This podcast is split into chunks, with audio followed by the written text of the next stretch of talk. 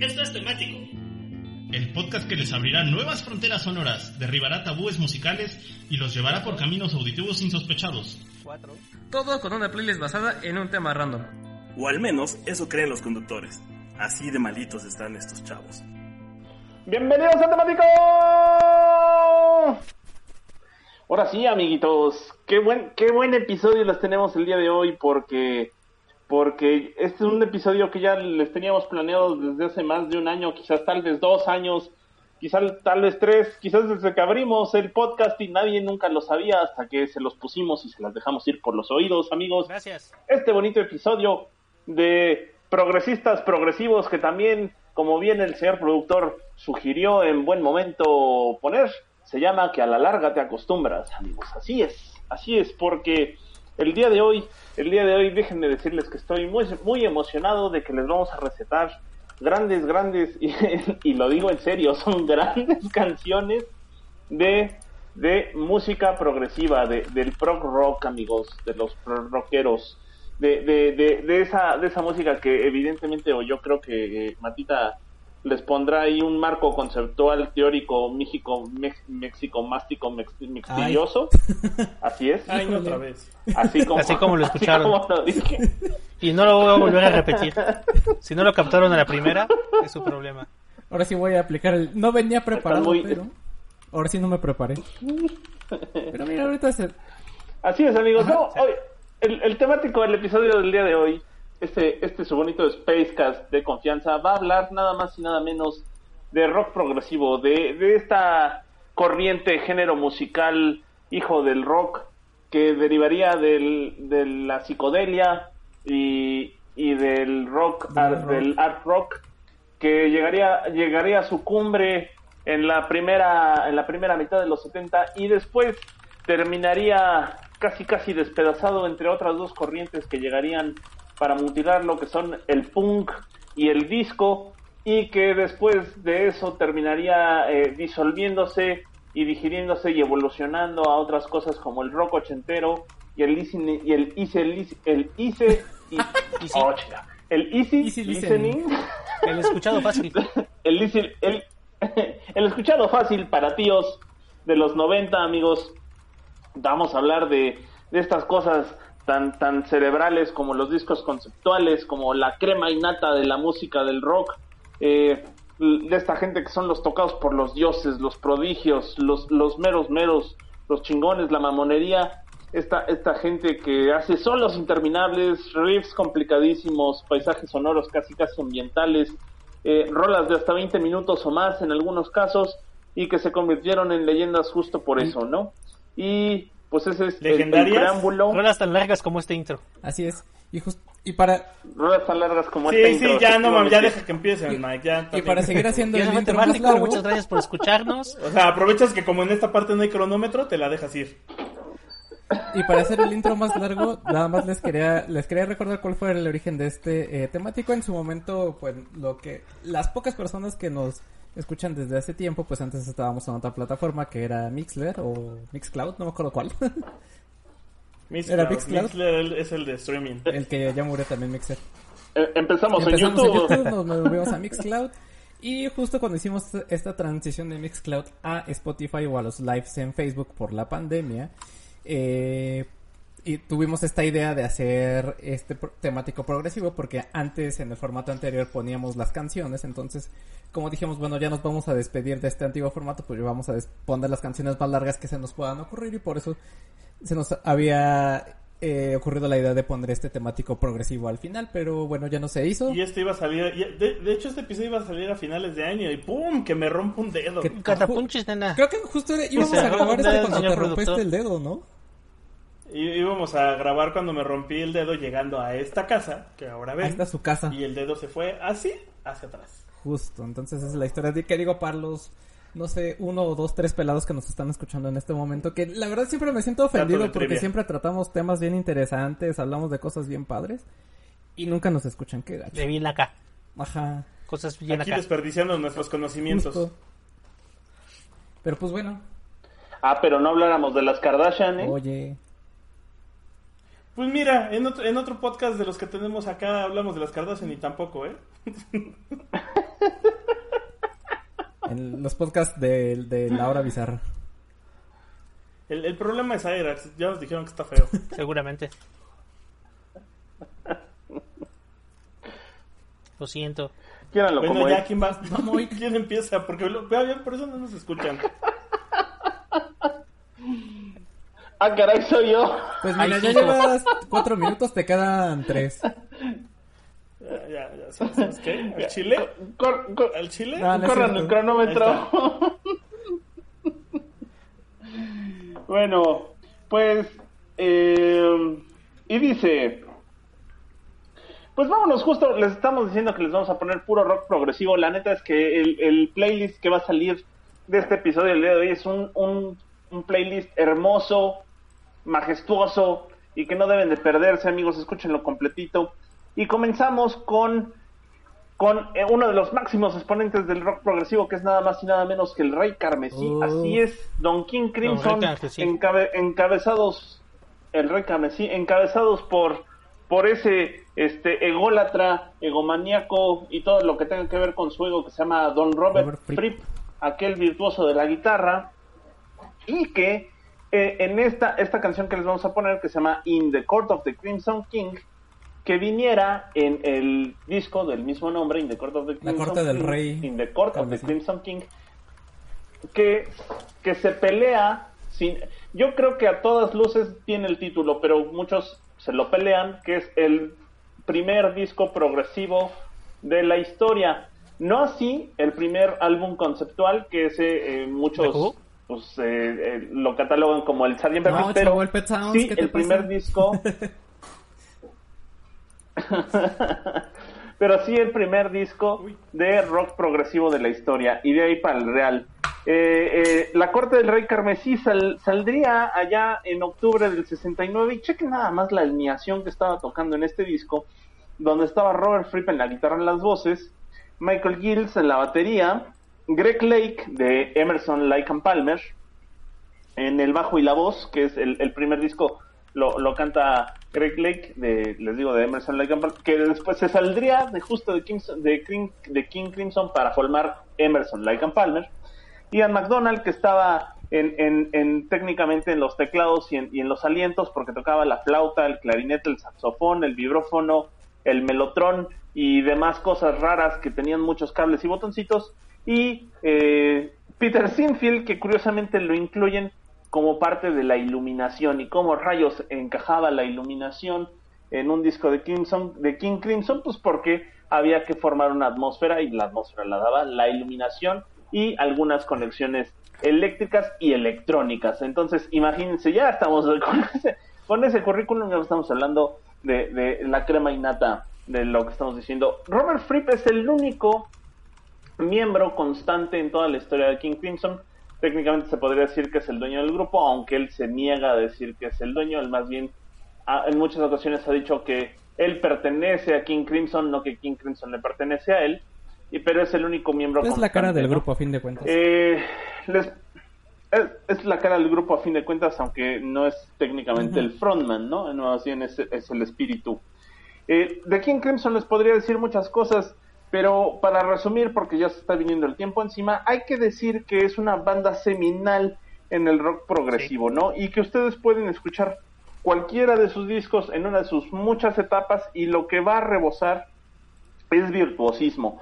Cada uno de los integrantes que ha estado ahí domina y redomina todos sus instrumentos. Nada más hay, hay que echarle así como eh, un ojo a la plantilla de los que están y los que han estado como para como para poder decir, fíjense nada más, estaba está Robert Fripp, Tony Levin, Pat Mastelotto, Gavin Harrison, eh, Greg Lake, este Michael Gill, Ian McDonald, eh, Bill Buford, Adram Bellu, entre muchos, muchos, muchos más, ¿no? Les digo, eh, estos cuantos son, son tan, pero tan la crema innata que se dan el lujo de, de tener en, en escena, en vivo, de dos a tres bateristas y los tres son unos virtuosos.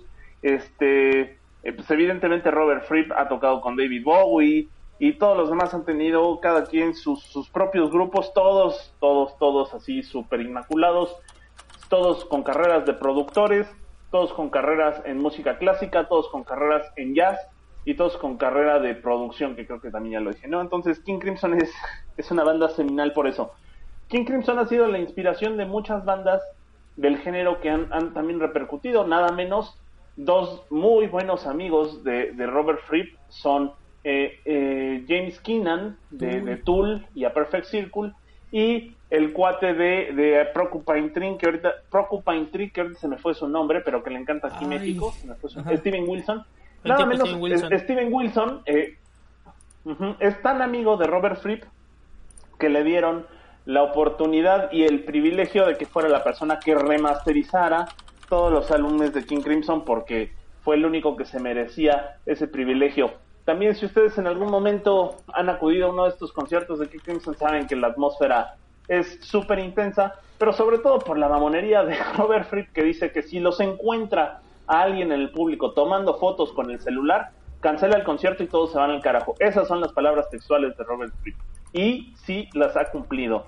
Entonces, pues se da, se da, se da el lujo de ser la diva porque es la diva, ¿no? No solo por el virtuosismo que tiene, sino por todo el contexto cultural de más de 50 años de carrera, con discos increíbles y virtuosos y todos y cada uno distintos al anterior, ¿no? Eh, les digo, eh, In the Court of the Crimson King es eh, mi disco favorito del Rey Carmesí y eh, siendo este el que se considera el primer disco de, música de rock progresivo, pues los dejo con la canción emblema que es justo In the Court of the Crimson King del disco In the Court of the Crimson King de la banda King Crimson de ¿Puede dejar de 1969 decir King Rolón Crimson, y si pueden escuchar el disco completo échenselo completo porque es un gran, gran, gran discazo. Eh, tengo 12 segundos y voy a aprovechar para decir. Para mentarle que, su madre a Víctor. eh, escúchenlo porque. Ya les dije que no es un reto, no cabrón. No aprendido tienen que llegar relevancia. hasta el final del cronómetro. Vale madre. Es un reto, Víctor. Es un reto personal ver si podemos decir tantas tonterías durante siete minutos, ¿sabes? Sí, voy a ir bajando un minuto cada semana. Es el problema de trabajar con comunicólogos y sociólogos. No es cierto, si lo hiciera podrían hacerlo en 30 segundos. Con sociólogos no, mano. Con comunicólogos, chance y sí. Ah, sí, con comunicólogos es donde... Bueno, pues... y vámonos con el Bueno, pues este seguimos con una gran banda. Voy a hacer un metatemático de metal progresivo. Y de lo más reciente que pude haber encontrado en mi biblioteca de metal progresivo, o de lo más reciente, traté de poner pura canción del último disco o canciones nuevas de, de bandas no tan conocidas. Ay, yo debo hacer un Eh, paréntesis antes de que sigas. Me voy a meter en tu metatemático también. Ahí voy a hacer una colaboración al tuyo. Oye, mi metatemático no. Para- Pues nada, el metal progresivo apar- aparece, dicen, en los 80. Justo Tool es parte de lo que se considera metal progresivo. Dream Theater, que también tiene uno de los mejores bateristas del mundo. Queenshire, ¿cómo se pronuncia ese? Queenshire. Queensryche. Queenshire. Queenshire. Es como la salsa Worcestershire. Worcestershire. La inglesa. Leí, leí un chiste de que igual y esa es la palabra segura para que el 2020 deje de estar tan random, pero como nadie se la sabe pronunciar, no, Es como el cuento este de no, Rupert no nos ha puesto más tranquilo. Ajá, es la safe word. Y pues sí, el metal progresivo que empezó en los 80, que tiene este pues elementos del death metal, del heavy metal, obviamente del rock progresivo. Ha, ha dado bandas interesantes como esta banda que se llama Between the Spirit and Me. Entre el enterrado y yo, Entre quienes aparecían en el Rock. Band 3 o en el Rock Band 2 salieron en un Rock Band con una canción que se llama Prequel to Sequel que es un rolón. Tristemente en el Rock Band bueno tristemente por razones obvias le quitaron la parte de acordeón que lleva en medio de la canción. El disco donde viene este se llama Colors donde viene Prequel to Sequel. Escuchen el Colors el Colors es muy muy muy muy buen disco muy buen disco pero esta vez vamos a poner Del automata, de dime esta que es del banda, que es automata. de Raleigh. Vamos a poner del Autómata 2. Eh, ese disco me gusta mucho. Me gustó más que el Están bien buenos los dos autómatas. Sí, hay un, hay- hay- eh, es justo una, un disco de dos partes o dos discos que salieron en el 2018. Autómata 1 y Autómata 2. Está bien progresivo, tiene algunos pequeños elementos de, de post-rock. Eh, está, está, está buenísimo, buenísimo and Me. Creo que sí, luego es un poquito difícil de digerir el metal progresivo, especialmente en momentos como de the Buried- de- en bandas con, como estos cuates, como the Buried and Me, porque suelen ser muy ecléticos. Justo les decía en la canción de Prequel to Sequel, pues de momento hay una parte con, con acordeón. O luego se pone muy death trash metal la situación, luego se pone tranquila. Está, está bien interesante, bien bonito. La canción dura como buena canción de, de rock progresivo. Dura 9 minutos con 45 segundos. Casi 10 minutos de canción. También por eso no lo habíamos hecho en otras plataformas, porque como poníamos el track comentado y luego la rola, iba a ser un temático larguísimo. Como de tres horas o cuatro. Pero creo que lo que más me gusta como del rock progresivo, el metal progresivo, es que a pesar de que son canciones raras, pues justo va progresando. Ah, musicalmente la pues toda la experiencia, ¿no? Entonces no es algo como que sientas pesado, al menos que sea la intención. Por ejemplo, King Crimson lo siento bien gloomy, ¿no? Como es- especialmente el disco de que hacía referencia a Mike, siento que es un disco que te pone esta atmósfera un poquito pues pesada, ¿no? En el sentido de como aire denso, no sé. Ese, me- ese es el sentimiento que me causa. Eh, sí, de hecho, es, yo lo considero es como un disco, eh, pues como para un funeral. Sí, ¿no? es como si de repente se llenara de neblina la habitación donde estás y fuera un poco difícil ver y estar ahí. El autómata, o los dos autómatas, siento que es una, valga la palabra, una experiencia más mecanizada, más ideal para trabajo, más ideal para mantener un flujo como un ritmo, como un paso constante. Y creo que también es algo que Rolas para programar. Creo que muchas canciones Ese ya pasó. progresivas tienen como ese feeling, ¿no? Muy específico. Por ejemplo, Tool, ¿no? Tool creo que todo el disco donde viene Shisem es el Lateratus. El lateral, Lateralus. sí. Creo que, ah, por ejemplo, el Lateralus me da toda una sensación de, de introspección.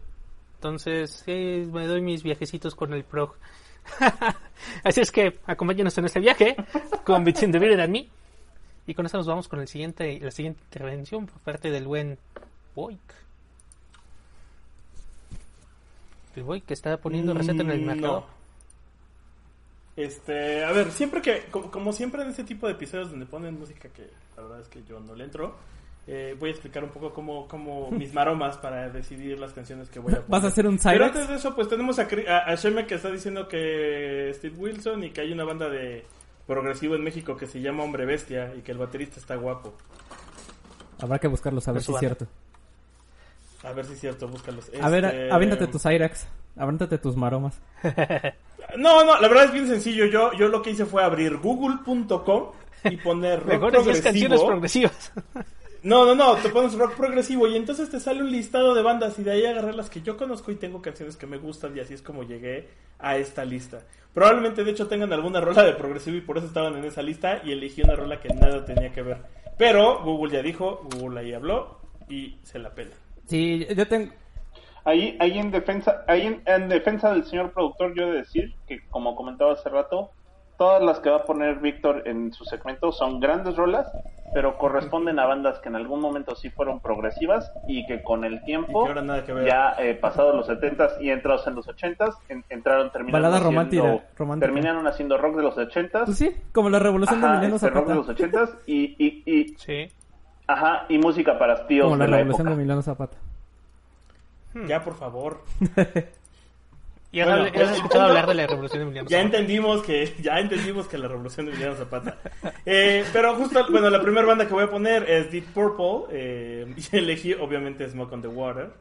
Eh, ¿Por qué? Pues es la que me gusta y estaba en el listado y dije, ya chingue, y encontré Y es una bonita historia de cómo una banda y, y- y además es una bonita historia de cómo un imbécil quemó el casino de Montreux un día antes de que estos cabrones empezaran a grabar su disco en un concierto de Frank Zappa y ya hemos hablado muchas veces De Frank Zappa y los madres. Así dice la canción. Estaban Frank Zappa madres. y las madres.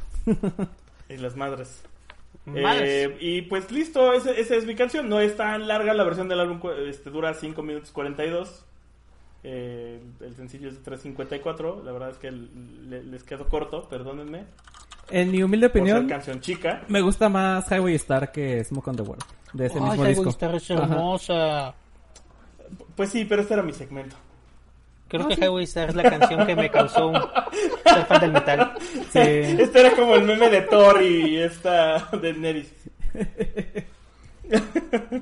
y pues con eso le doy paso a Matita, ¿no? Sí, Matita. Sí, muchas gracias. Yo Pues sabía que se había una canción progresiva del Highway Star. Bueno, del Machine Head, que es Chi- Child in Time. también.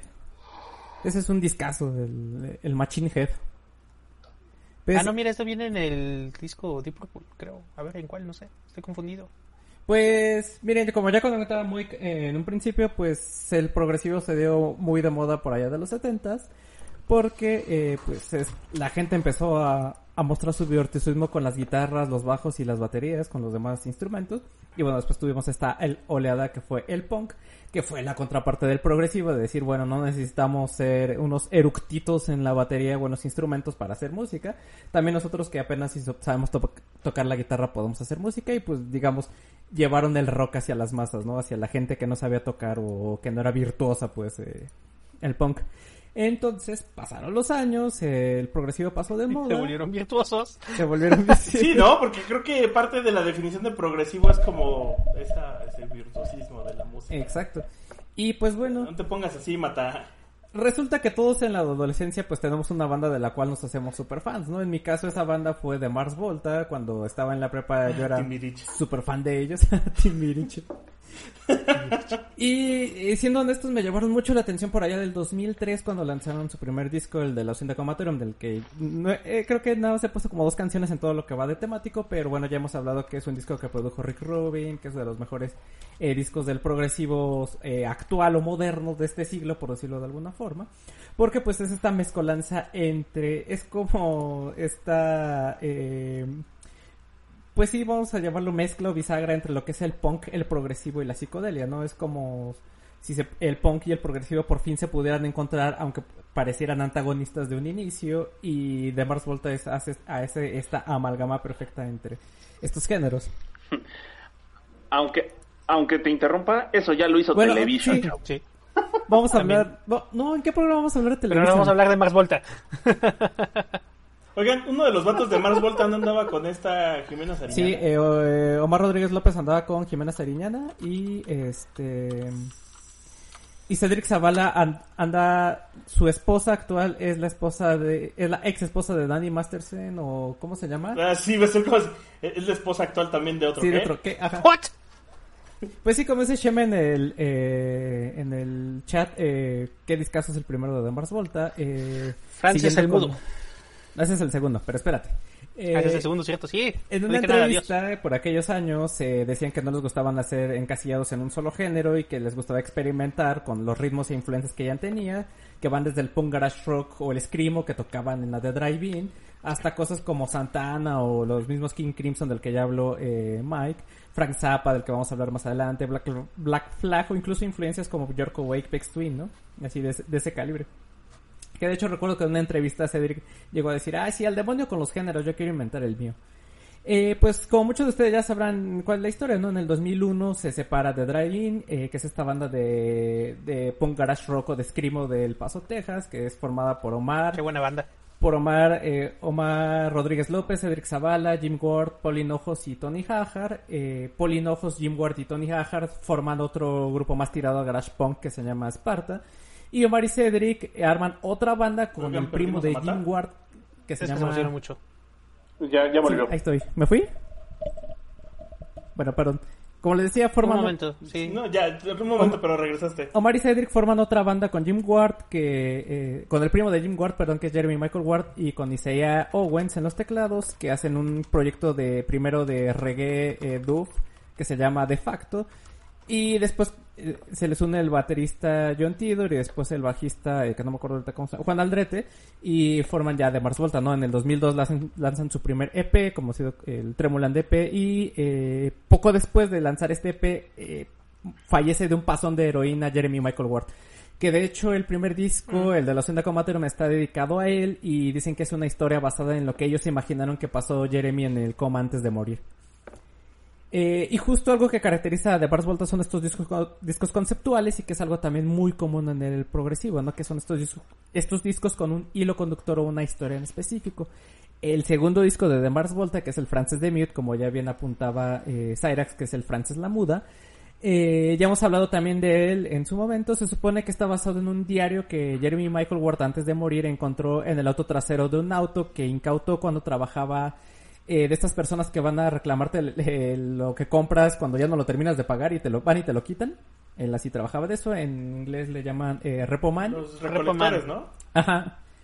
Eh, total que Jeremy lee el diario y se da cuenta de que la persona que lo escribió y él tienen bastante cosas en común, como el hecho de ser adoptados. Eh, el diario cuenta la historia de esta persona que busca a sus padres biológicos. Y eh, bueno, el, varias de las canciones o de los nombres que aparecen en el disco son vienen también en el diario, ¿no? Como Elvia, que es la hija de Miranda, la propia Miranda, Cygnus, Frances o Cassandra, son nombres que aparecen en el disco y que también vienen en este diario, ¿no? Y bueno, eh, la canción que elegí es Cassandra Gemini, que es la es esta super ópera con la que cierra el Francis de Mute, Oh, que sí. Es una sola canción con ocho distintas partes que componen el último, esta última, este último track y que ya en conjunto dura 32 minutos sin cortes. O sea, es una canción así de corrido, nomás. todo un monstruo que dura 32 minutos y que en su momento eh, quedé impactado tanto por la calidad y todo el desmadre que representa toda esta obra como cada una de las distintas partes y cómo pueden tanto funcionar como separado como toda una obra completa, ¿no? Hasta ese entonces, pues, no había escuchado una canción, creo que así de, de larga que dijera, ay, no mames, ¿no? 32 minutos. Y todas las distintas etapas de la canción, eh, que así como, de la canción y del disco, que como película que empieza con el final, eh, le puede dar la vuelta, ¿no? Eh, esta historia es como, eh, se puede tocar en un loop- infinito, ya que tanto la historia como musicalmente terminan como empiezan, ¿no? Es así. Eh, desafortunadamente para esta playlist solo voy a poder poner la primera parte que es Cassandra Gemini, y- Ah. pero porque solo en Spotify viene por partes, no viene toda junta la de 32 minutos, pero sí pueden escuchar toda la, la, este, la obra completa, ¿no? Y ya para cerrar, y antes de que se me termine el tiempo, la portada del álbum fue hecha por Stor Torgerson, que es famoso por las portadas de discos para Pink Floyd, sobre todo del lado oscuro de la luna, ¿no? Y bueno, una de mis canciones favoritas de Pink Floyd, esta obra maestra de 32 minutos que es Cassandra Gemini. Un cachito nada más. Yo nada más quiero hacer notar que eh, Mata odia a Jiménez Sariñana y a Mon Lafer, que son casi lo mismo, y Omar Rodríguez, tra- bueno, anduvo con una y trabajó con la otra. Sí, justo. No, Igual y por eso las odia. Tal vez, tal vez sean celos. Son tal vez no celos realmente. Esas malditas cerca de mi Ajá. Omar. justo. Agarrándole sus chinitos. No, la verdad es que ya no me dio tiempo de contarles todo el chisme de la esposa, la ex esposa de Danny Masterson, que es ahora la esposa de, de Cedric Zavala, pero sí traen un pleito ahí Cedric con Danny Masterson. Pero sí, bien cabrón.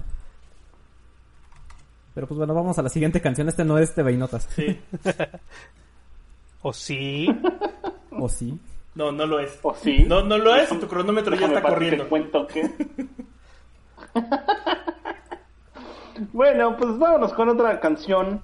Este es un super discazo de un super grupo que se llama Clatu, amigos. Clatu como, Como el robot aquel de- robot de esa película de La culto día que que, se llama el día que la Tierra se El detuvo. día en que se paró la Tierra. Pero la original, no el... Exactamente. de- ¿Hay remake? no, no- no la de... Sí, la original, la original, la de los 50 Y El así se llamaba el robot, el Clatu. Fíjense, les cuento que esta banda, Clatu, es una banda de culto porque nada más tuvo en, en su haber este cinco discos y los estuvo entre el 76 y el, y el 80, 81, una cosa así, tuvo nada más cinco discos. Y mucha gente pensaba que era rock progresivo de, de Europa porque tenían mucho ese corte que se dio eh, a mitades de los 70, como en el 75 y demás. El progresivo pegó durísimo con tubo en Europa y entonces había muchas bandas europeas de rock progresivo y esta banda tenía el corte de ese tipo, ese tipo musical, ese corte de tipo musical. Sin embargo, Clatu es una banda de Toronto, ¿A Canadá y eh, sí, son, son canadienses y ellos mismos en el no, pues sí son de Canadá y ellos mismos en algún momento dijeron que si bien sí son progresivos porque sí les gusta lo progresivo, no querían que se les catalogara tanto como rock progresivo, sino como pop progresivo, ¿no?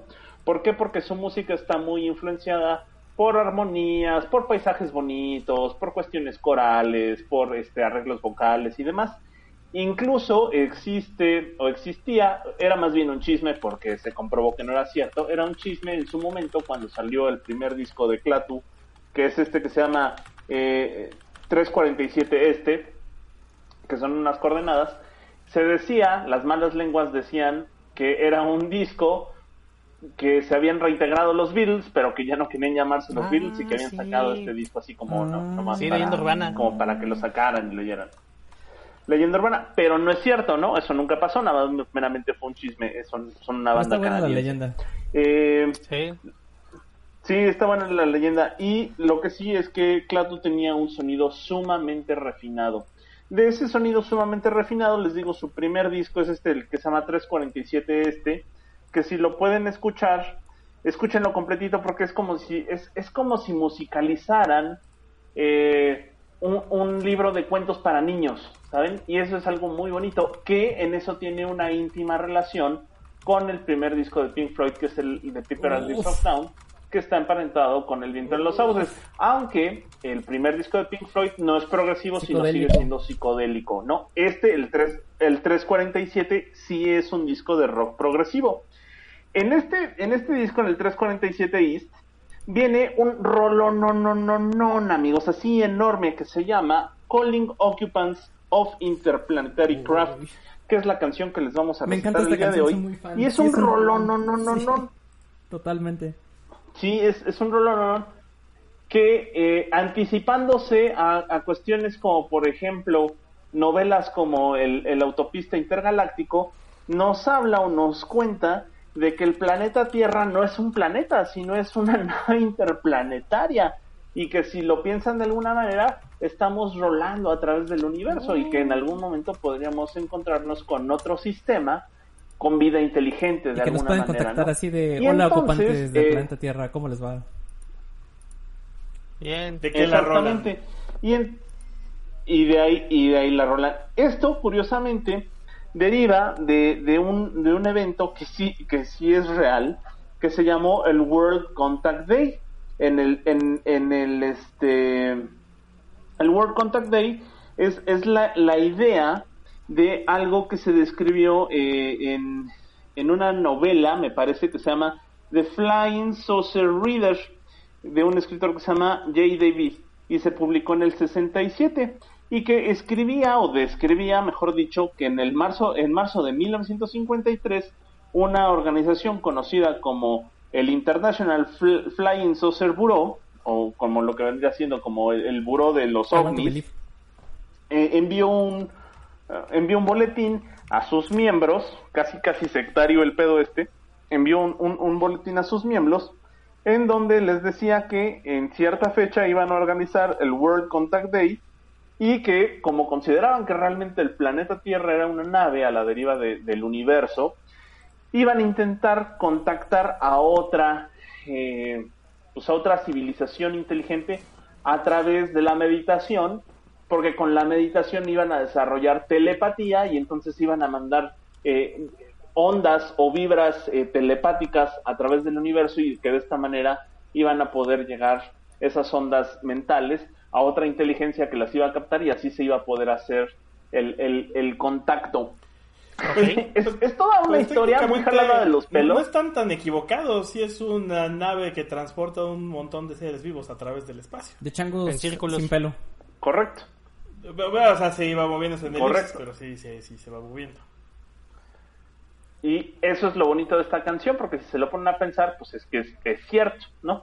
Curiosamente, y esto es ya nada ¿Vas más a para la mencionar el cover anécdota, de los Canopanteros? dos años después, sí, Eh. exactamente, el disco, el, el East, el, el East, el 347 East salió en el 76, me parece, o 75, y eh, dos años después, en el 77, los Carpenters le harían un cover, un cover bastante Sí, bonito, por cierto, en, en sí, que es, es exactamente la misma canción, nada más que eh, eh, la voz femenina de los Carpenters canta las, las estrofas y las partes bonitas y lo, lo que es la voz del contacto interestelar lo canta la, la voz masculina de los Carpenters, ¿no? Y además es una versión bastante, bastante chidoris.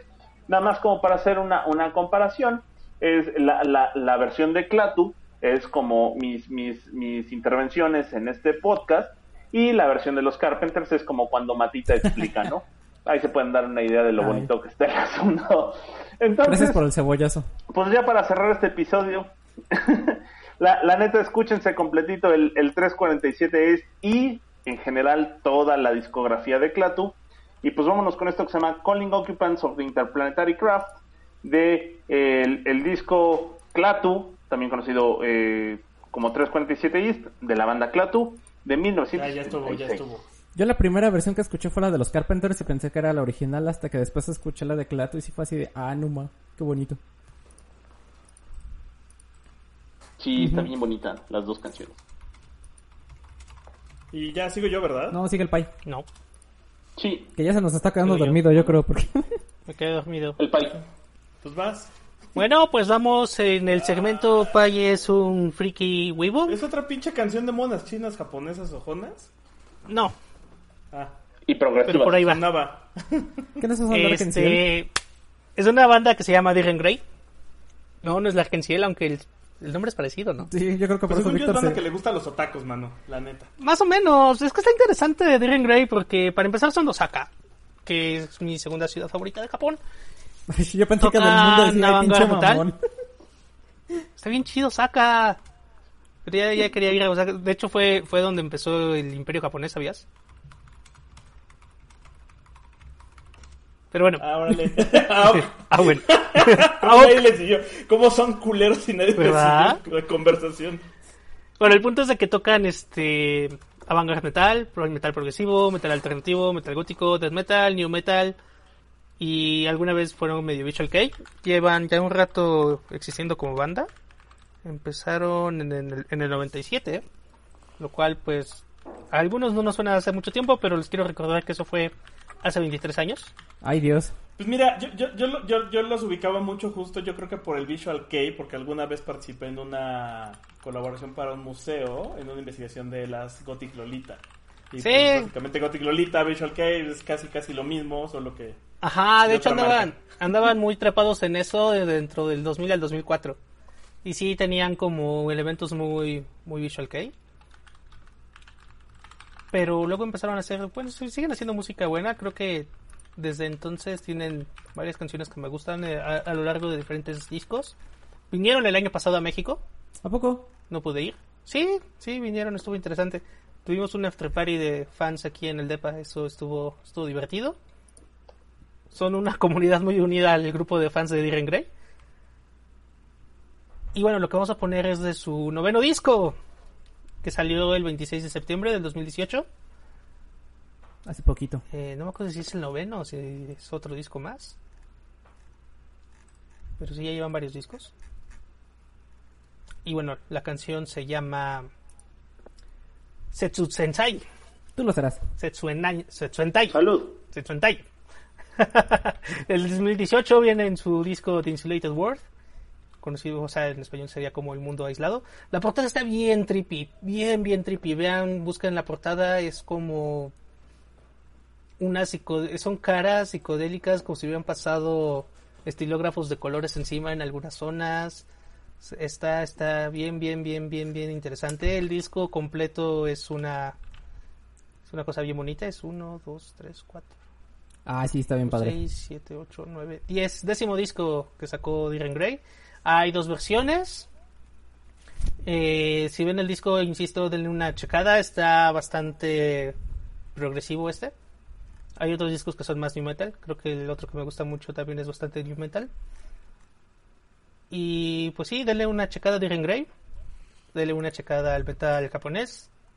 Y con eso nos vamos con el siguiente segmento. Con el buen Boyk. Ay, ahora que dijiste metal japonés, ¿cómo se llaman estos güeyes? ¿A Belzebus? Argenciel. A los Ok. Belzebús, pero esos no son japoneses. Ah, ¿no. Pero tienen los ojos rasgados, así que cuenta. Oye, este, No. eso lo dijo Mata, ¿eh? Por si me quieren cancelar.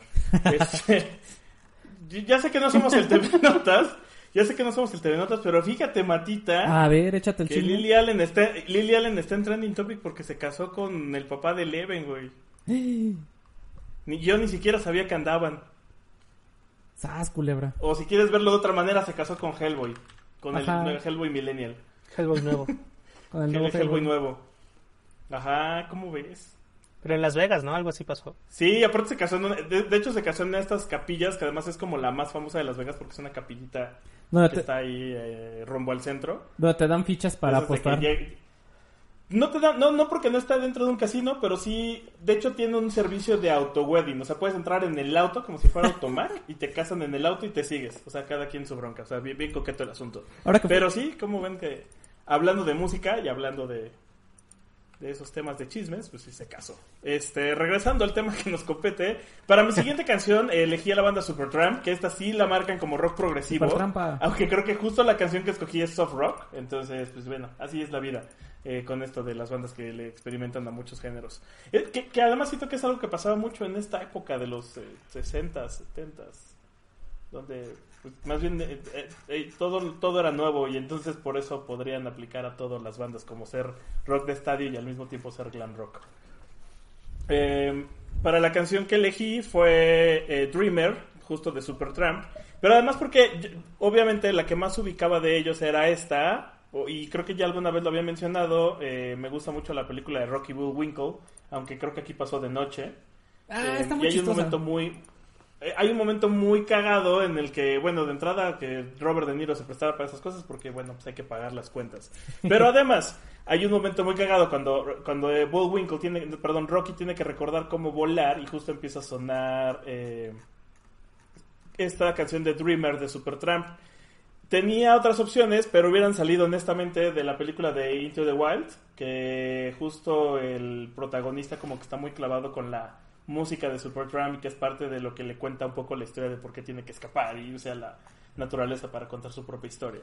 Eh, esa hubiera sido mi segunda opción, pero eh, elegí esta, que además viene dentro del álbum Cream of the Century que salió en el 74 y que fue compuesta por Roger, Roger Hodgson.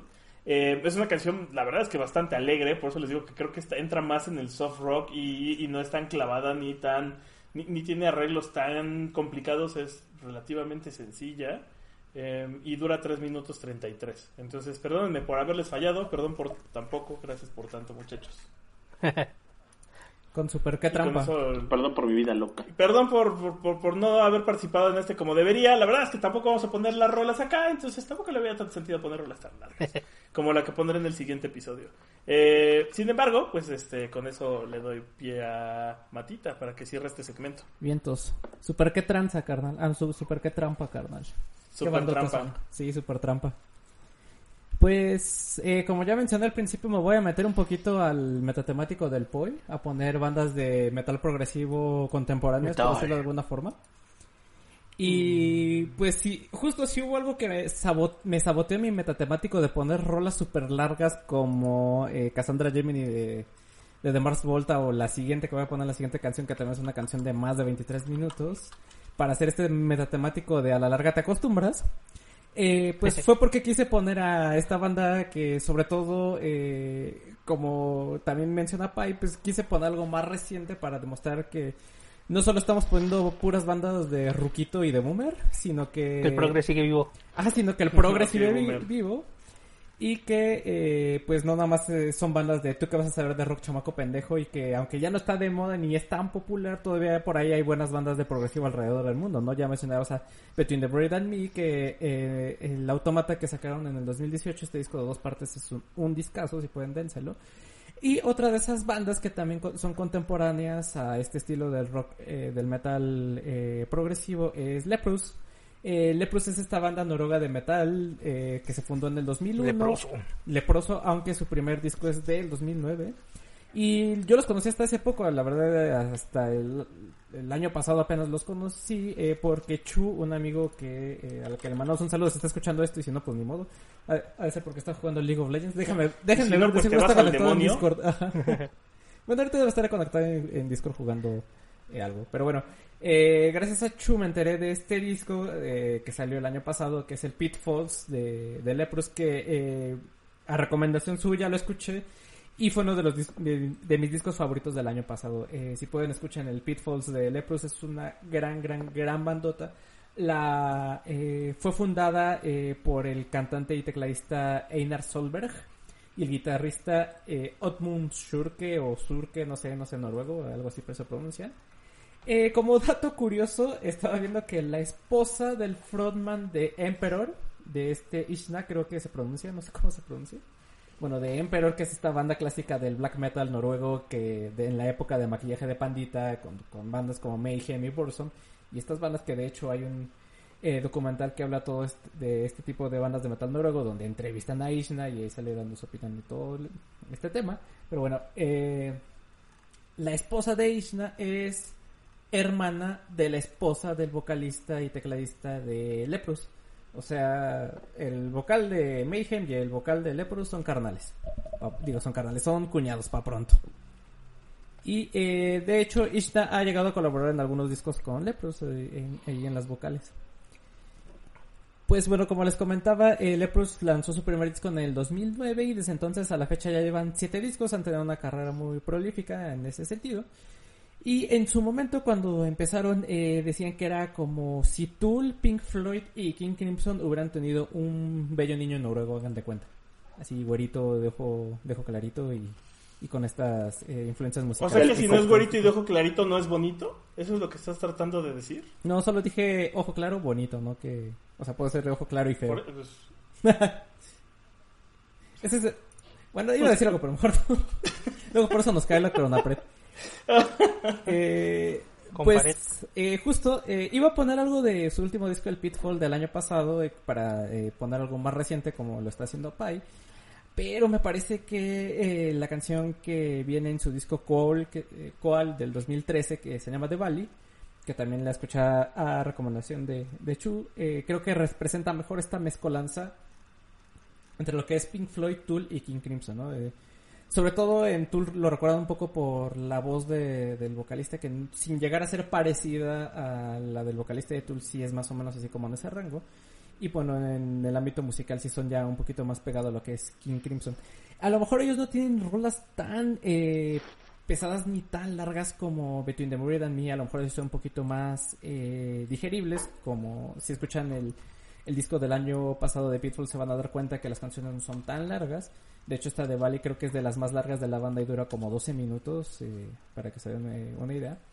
Pero bueno, la recomendación de siempre es esa, ¿no? Escúchenlos, eh, es música que no van a encontrar o que muy difícilmente van a escuchar si ponen la radio o cualquier otro medio. Entonces, sin, ahora sí que no se pierdan la, ese ese gusto de escuchar a, a bandas como las que estamos poniendo en, en este temático, ¿no? Que no son tan conocidas como eh, Diren Grey, como eh, Between the Burden and Me o como Lepros, ¿no? De- Dense esa oportunidad de escucharlas. Yo creo que, si no los has escuchado, tío Moik, eh, yo creo que te van a gustar. Dales una vida. Va, Sí, me los dale. echo. Éntrale. Eh, así, déjate ir como Gordon Tobogán, así. Y-. Eh, Es una frase muy común la de Gordon Tobogán, pero bueno. ya deja de ser tan puritano. Bueno, pues ya entrando en la recta final de este bonito Spacecast, eh, algunas menciones honoríficas que hay que mencionar, jajaja. Eh, pues está Procol Harum, Emerson Lake Palmer, ay, Rush, sí. Yes, Camel, el Alan Parsons Project, Güey, los ya mencionados. ¿Qué Tool, que haces eso? Dream Theater, que ya salió por ahí en la conversación. Los Vandergraaf Generator, que son una bandota. Mike Oldfield, aunque ustedes no lo crean, también. No es, esta, en este, el progresivo y la Tubular electrónica. Como 25 minutos. Tubular Bells, sí. que es esta canción del, del exorcista, la del... Esa de terror. Esa canción, la original, dura como 25 minutos. Y que además hicieron cuatro, cuatro episodios de eso, o sea, son cuatro discos que se llaman Ajá. Tubular Bells. Ay, para que se den un quemón. Sí, nomás. Eh, Marillion, que es, así, Marillion sí es de tío, man.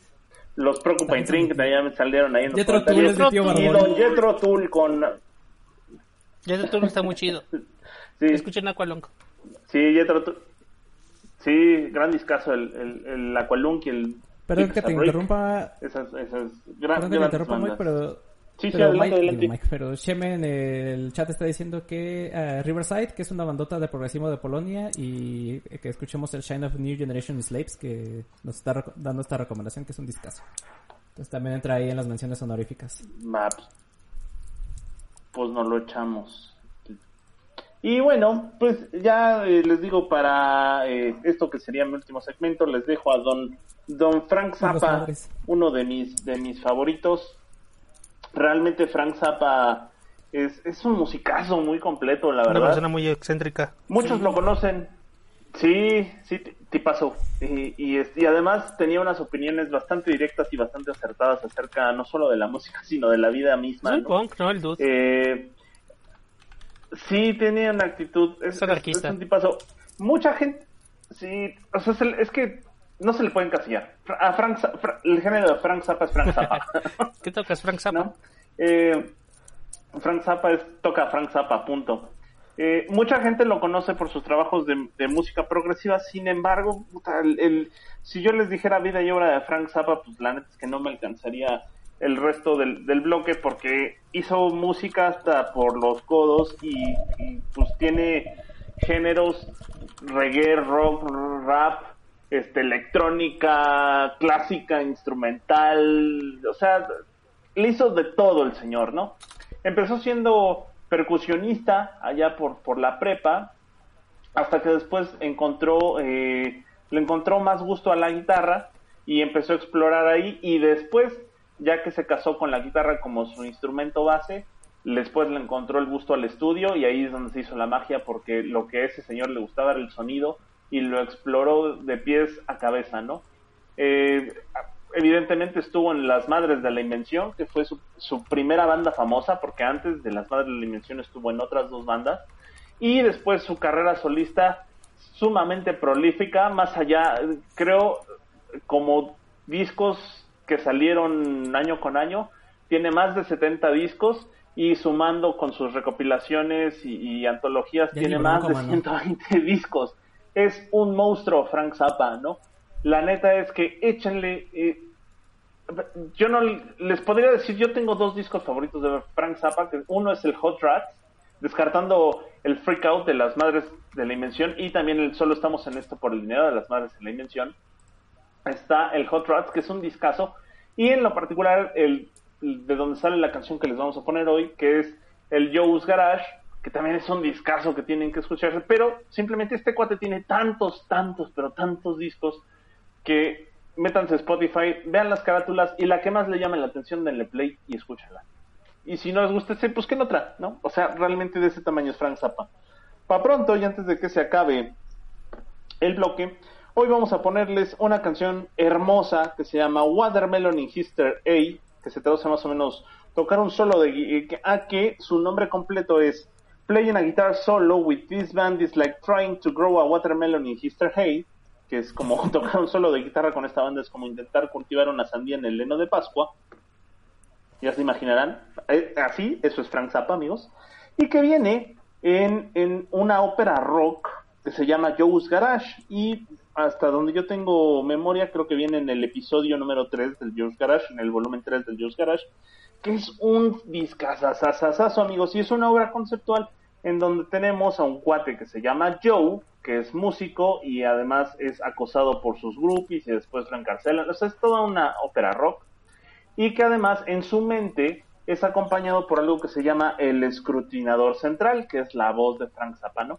Y en los momentos en donde está solo y se hunde en sus pensamientos, el escrutinador central le proporciona ciertos sistemas sonoros que lo hacen debrayar, ¿no? Eh, en este caso, el- la canción que les vamos a poner comienza el escrutinador central, que es la voz de Frank Zappa hablando, de cómo es que debería escuchar un solo de guitarra en la cabeza Joe, porque Joe está encarcelado y pues no puede tocar una guitarra, ¿no? Entonces la única música que tiene es la música que está en su cabeza, y lo cual es una gran y muy bonita metáfora de lo que es la vida y de lo que todos los que nos gusta la música lo hemos llegado a sentir o escuchar en algún momento, ¿no? La música está realmente dentro de nuestras cabezas. Y de ahí se arranca con un solo de guitarra, pero no crean que es un solo complejo, un solo así de estos rifosos, atascados, no. es un solo melódico que te, que, que te proyecta al universo, ¿no? Es así amplio, sereno, atmosférico, y pues tiene todo, todo, toda la firma de ser una de las grandes canciones del rock progresivo, ¿no? Como dato curioso, es la canción que cierra Y tu mamá también, esta película de Cuarón. Ahí, con, con eso se pueden dar una idea o ubicarla más o menos, es la, la canción instrumental, el track instrumental que cierra la película de Cuarón. Y tu mamá también, pero les digo, si se pueden echar completito el Joe's Garage o cualquiera de los discos de Zappa que más les llamen la atención, éntrenle porque Zappa era un tipo hecho y derecho. Y pues vámonos con Watermelon y Mr. Hay del Joe's Garage Acto 3 de 1979, Rolón. Y ya. Bueno, pues seguimos. Seguimos en la tierras nórdicas las a las cuales nos llevó Matita. Ajá. Vamos con una banda que se formó en Estocolmo en el 89. Es una banda de metal progresivo de Suecia. Tiene integrantes de origen latino porque mucha gente con la dictadura chilena de Pinochet se fue de refugiado político a Noruega. Y vamos a hablar ahora sí de spoiler, como habían spoilereado antes en el chat, de Opeth. No sé cómo se pronuncia, yo solo lo he visto en playeras, nunca lo he escuchado pronunciado. Pues sí, no, no, la verdad, no, no, no. Sí. Digamos que sí. La primera vez que los escuché tenía como entre 14 y 15 años y me voló bastante la cabeza. Eh, sus primeros discos son pues ya bastante viejitos. El primer álbum lanzado como álbum es del, no- del 94, que es Orchid. Es un discazo. Luego viene el Morning Rise, que también es un discazo. Creo que son dos discos bien buenos, bien distintos. Combinan pues elementos del jazz, elementos del folk, del blues, de música clásica, con death metal, con rock progresivo, con metal progresivo. Se pone, se pone bien interesante Opeth. Tuvieron por ahí una pues como un momento donde no sacaron muchos álbumes, porque después de que sacaron del 2005 disco, de ahí se fueron hasta el 2008 y luego han ido como retrasando un poquito el paso, pero está, está muy interesante. Canciones que deberían, yo creo, escuchar de Opeth desde el disco Morning Rise. Deberían de escuchar Nectar y Black Rose Immortal y To Be The Farewell, que es la mitad del disco. o más de la mitad del disco, pero son tres canciones que son bastante largas, pero que llevan una muy buena progresión. Black Rose Immortal dura 20 minutos. Es un rolón, rolón, rolón, rolón. Va haciendo cambios entre guitarras acústicas, partes melódicas, partes pesadas, partes tranquilas, partes tranquilas con mucha distorsión. El Lorchet igual, échense todo el disco. Es un discazo. Y de lo que vamos a poner ahora es del un disco que sacaron el 27 de septiembre del 2019 llamado Incauda Venenum, que es en latín para veneno en la cola. Ajá. lo que está interesante Como alacrán, man. alacrán. Bueno, este disco sacó muy bien, le fue muy bien en la crítica, tuvo reviews súper, súper, súper, súper buenos con varias, varias, este, revistas y medios especializados. Tiene un metacrítico de 85 sobre 100. Está interesante porque hay dos versiones del disco. Hay una versión que es en inglés y una versión que es en sueco. Y la versión que está en sueco suena un poquito más armoniosa. Creo que muchas veces la, las bandas, los artistas que hacen música eh, en un idioma que no es su idioma nativo y luego los escuchas en su idioma nativo o luego escuchas la versión en el idioma nativo de una canción que habías escuchado tiene como usualmente más más Como que rítmica, más más musicalidad por ponerlo de alguna manera. Un ejemplo muy pop al respecto, pero creo que no se me sí me impacta un poquito la diferencia que hay es Tatu en ruso suena como bien bien bonito y como Ah, que ahí me rima bastante y Tatu en inglés pues está ok. hay algunas excepciones a la regla, pero creo que hay varias bandas que justo cuando hacen el paso a otro idioma les sale. Duhast en inglés creo que no está nada bonita. creo que Ramsey lo hizo muy mal, a pesar de que trató de medio de hacerlo con humor, pero no queda, no queda tan cool como escuchar Duhast en alemán.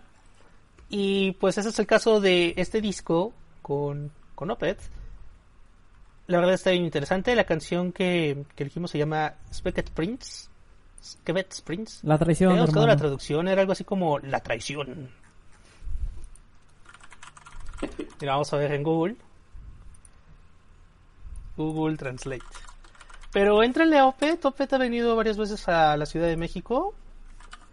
Eh, está, está bien buena la banda. Creo que lo que más me gusta de ellos es esta combinación de guitarra clásica. Ah, no, mira, es Beckett Princess, Príncipe de la Traición. ¿Eh? ¿Eh? Es Beckett Prince, de acuerdo a Google, se pronuncia. Pues el loguito de Opet está bien bonito. Tiene, tiene como una flor ahí bien interesante. Seguramente lo han visto en la piel de más de algún de alguna persona gótica, de alguna persona metalera.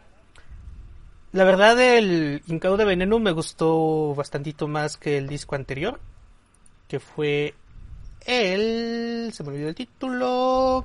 El Sorceress, que también está muy bueno el Sorceress, pero no sé, en cada veneno me gustó más cómo va. Nos recomiendan que, Christopher, nos recomienda que pongamos, que, que si alguien quiere entrarle a Ghost, perdón, a Ghost, a, a empiece con el Ghost Reviews o con el Heritage o con el Communion. ¡Ay, el Blackwater Park está bien bueno! Pero Blackwater Park es metalero, metalero, metalero, creo. Tiene muchos gritos. Pero sí, denle a toda la discografía de Opet. Llevan pues ya varios, varios álbumes. En cada Venenum es el... Es el álbum número... 13, 13 de la banda. Banda muy prolífica. Y pues eso. Deja de pensar en Ghost, por favor. Esta sección. Y, y- y nada más ahí para, para contribuir, eh, usando ese bonito modo de que puedes hacer tus playlists en Spotify. ¡Oh, y más Si pueden combinar a Opet con Tiamat y a Mastodon, así las canciones que más les gusten de los tres. Super cóctel. Sí, sí, sí, sí. ¿Qué bandotas más coctelazo. Cada quien en su estilo, pero la neta es que los tres están bien chidos. Y mención honorífica de último momento también este una banda también de Suecia que se llama TID, T-I-D. Está bien buena, búscala en Spotify. Está como post-rock progresivo metal. Ah, fueron los que dijiste la otra vez, ¿no? Que si nos si había gustado... y al buen. Boris. Sí, sí, sí. Sí, ya me acordé. Es como Death Heaven, pero más Va. doomish.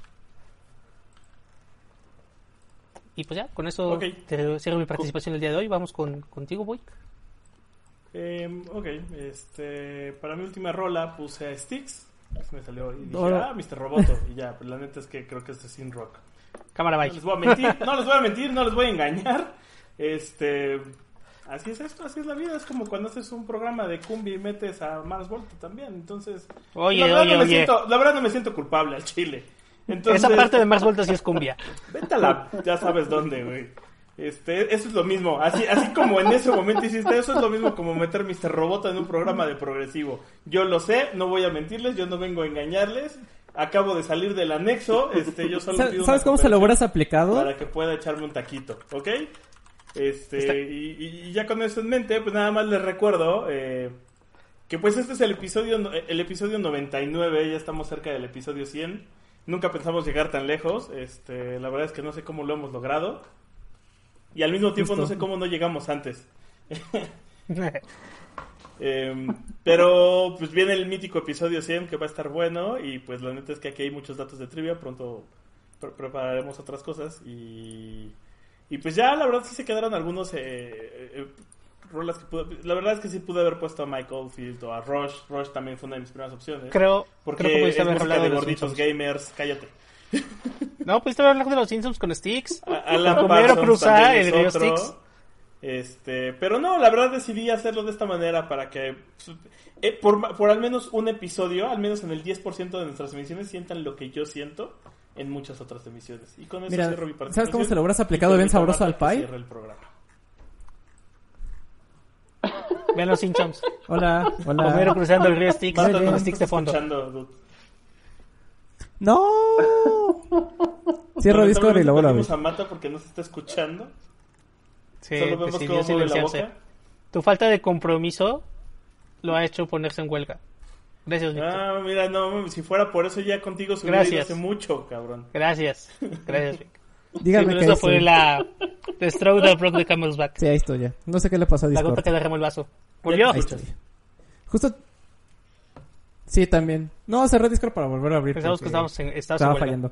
Justo lo que te iba a decir es que si le- se la querías aplicar a Pai, lo que tendrías que haber hecho era eh, usar estos, estos como combos de cumbia que pegan como tres o cuatro canciones seguidas de cumbia en una sola para que sea una canción larga como de 12 minutos.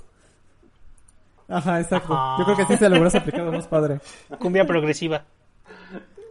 No, porque no, no, porque acuérdate que eso sí, ya sí, lo sí. hice en el programa de metal. En metal colé cumbias. Ajá, sí, el megamix que viene de intro. Puedes meter el, el megamix que viene en los discos de Puede MP3 ser. y ya. Dura de un chingo, si es que Como es progresivo. como son un chingo, es progresivo. Podrías poner algo como. Podrías poner Bueno, este cantos. Eh, ya para cantos terminar y para cerrar el programa, eh, vámonos con una de las representativos de- del progresivo, del progresivo clásico, por llamarlo de alguna forma, del progresivo setentero, que es Echoes de, eh, de Pink Floyd, que es este último track del justo del medal de, de Pink Floyd, que es el sexto disco que se lanzó en 1971 y que a mi gusto es eh, mi disco favorito de la banda. Está ampliamente considerada la composición más ambiciosa de, de Pink Floyd debido a que tiene estos largos pasajes instrumentales, efectos sonoros e improvisaciones. Eh, pues es una canción que compusieron entre los cuatro eh, miembros de Pink Floyd. Eh, nada más ahí para que se den un quemón dura 23 minutotes y es toda la cara B del vinilo original de, de Metal. Eh, es la tercera canción más larga de, de Pink Floyd después de Atom Heart Mother y de Shine on Your Crazy Diamond, pero eh, a diferencia de estas dos, eh, esta no aparece en partes, o sea, esta nada es una sola, las otras dos sí aparecen en, en al menos dos partes. Eh, a menos de que sea la versión del vivo desde Pompeya, del que ahorita les, les voy a hablar en, en unos minutitos, pero aguántenme. Eh, al igual que en su momento como Francis the Mute eh, con Cassandra Gemini, esta canción de más de 20 minutos me voló a la cabeza cuando la escuché por, por primera vez. Y más eh, por cómo empieza, ¿no? Que empieza así como con un ping, así de ping, que va increciendo y al cual se le van agregando los el resto de los instrumentos y bueno, ya se va desarrollando la canción a lo largo de 20 minutos más, ¿no? Eh, existe también la teoría así como en su momento se habla de que eh, el lado oscuro de la luna está sincronizado con la película del Mago de Oz. Eh, hay algunas personas que afirman que esta canción la puedes sincronizar con 2001 Odisea del Espacio de Kubrick, pero en vez de ser con... Ajá, en vez de ser justo, en vez de ser co- con, el inicio como es con el... Con la parte lado- final. Con el Mago de Oz y el lado oscuro de la luna, aquí es con los últimos 20 mi- 23 minutos de la película que se pueden sincronizar. Eh, bueno, eh, no sé si, seguramente en YouTube ya está hecho este experimento, búsquenlo, deben de estar por ahí, así como está el del lado oscuro de la luna y el mago de Oz. Eh, si pueden, eh, hace, no sé si todavía sigue, pero hace poco con todo esto de la pandemia, hace como dos, tres meses, eh, subieron de forma oficial a YouTube el concierto en vivo de Pink Floyd de- desde Pompeya, estuvieron subiendo varios en vivos, entre ellos el de Pompeya. Ajá. Ah, Dale, dale. Perdón que te interrumpa, Matita. Perdón que te interrumpa. Nada más antes de que te sigas con Pompeya. Nada más cabe decir que para la anécdota, este, porque es muy probable que sí se pueda sincronizar los últimos minutos de Space Odyssey con el Ecos de Pink Floyd o la canción Ecos de Pink Floyd, porque se corría el rumor, nunca se confirmó, pero se Al corría el rumor de que Stanley Kubrick quería que Pink Floyd hiciera el soundtrack de Space Odyssey. Ajá, y o sea, que quería que hicieran el soundtrack, soundtrack. Pero pues eh, justo Pink Floyd en esa época estaba en su mero, su mero cenit de la fama y que la neta pues, se dejaron pedir un chingo de dinero y que Kubrick les dijo, no, váyanse a la mierda porque yo la un bebé en el espacio". En, en audiovisual, no tanto en el score musical y que pues no, no pudieron llegar a un...